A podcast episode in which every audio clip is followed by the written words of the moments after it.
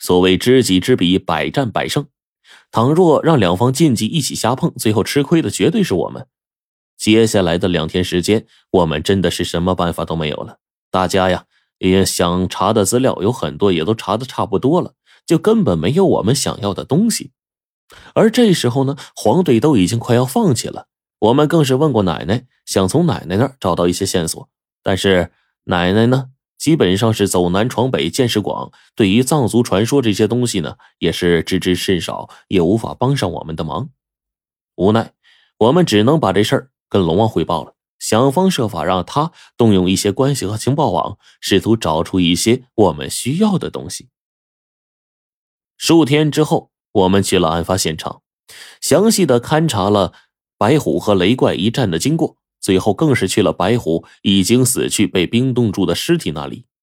这些东西啊，都被当做最高机密运往首都研究所。但是，仅仅在我们追查数天之后，龙王就忽然让我们去找他。我们以为龙王或许找到了什么让我们激动的线索，但是此刻龙王的消息却和六合毫无关系。龙王，这不是六合的消息呢？这虽然不是六合的消息，但对于我们来说，这当中的一些东西比现在的一切都要重要。龙王说完了，就放出来一段视频，顿时。屏幕上就出现了一个熟悉的身影，竟然是我师傅胡老道！我的妈呀！此刻胡老道正在一片漆黑的通道当中，他用手电筒照着下巴，勉强让我们看清他在哪个洞中。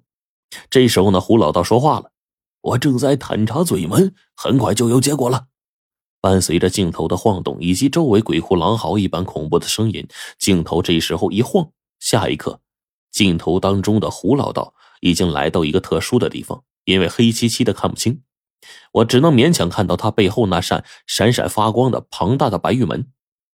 这时候啊，师傅对着镜头笑了：“嘴门已经找到了，曾几何时染红了先辈们的鲜血，从这里进去就是那片净土的位置。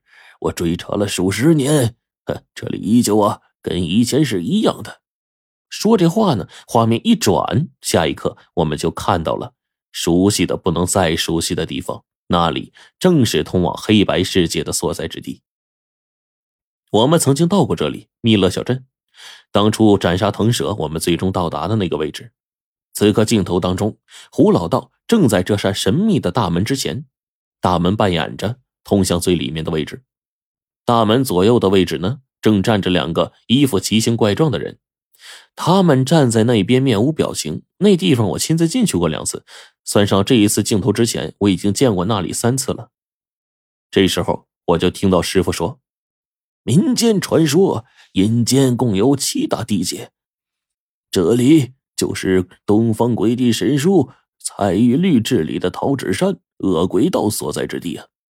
画面再一转，胡老道已经进入这个黑白世界当中了。四周围到处都是一片漆黑，师傅的身影在这当中晃荡着。之后镜头再一次的翻转，他连续去了数个我们不认识的地方。在那之后，我分明就看到了上次被焚烧的到处都是的火们的碎片。第十幕那一次，因为天雷地火的引发，最终那当中的东西死伤了一片。我们本来以为这个地方已经无法再次进入了，但是师傅呢，却在这时候进去了。可以判定，他是在我们离开火门之后才进去的。他此刻站立的位置后方不远处，便是那个恐怖的黑洞所在。从那儿进去，通往了未知的地方。白程程的父亲白飞宇就进去了。此刻的师傅竟然就站在火门之前，这令我们呢不得不震惊。到了火门了，师傅却在此时叹了口气。他很快就来到了正中的雕塑所在处。即便这火门当中已经因为上一次损毁严重，但是他和冰骷髅祖先的家族雕像却依旧是保存的完好，没有任何的毁坏。师傅轻轻抚了抚上面的雕像，然后镜头一转，我们的眼前就到处都是风雪，远处。连绵不尽的雪山似乎是无穷无尽。师傅此刻呢，在一个海拔比较高的地方，在那上面到处都是湿气，很重，寒风凛冽的一吹，刮起四面浮动的湿气，竟然在分秒之间已经吹出去了数十上百米。仅仅是看了一眼这里，我就知道他去的地方肯定是海拔极高。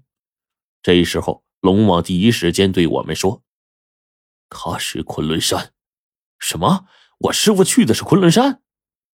我整个人眼睛都瞪大了呀！这时候啊，我更是听到师傅的话。我要去看看天柱还在不在。六道的秘密，我想我已经探寻清楚了。这世界上根本就没有什么地狱。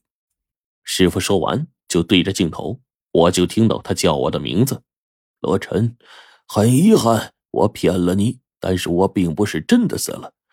但只有这样，我才能办自己想要去办的事现在这件事我即将全都探查清楚。下面我将进入这茫茫的雪山深处，此行生死我置之度外了。这一次死去，或许是真正的消亡。你告诉小哥，一切都很顺利。随后，师傅又对我说：“啊，准确的来说，你应该告诉十三，我一切顺利，他会明白的。”说完这话，风雪中的师傅就逐渐离开了，镜头就晃动中闭合了，也就没了画面。看到这一幕啊，我整个人都呆住了呀！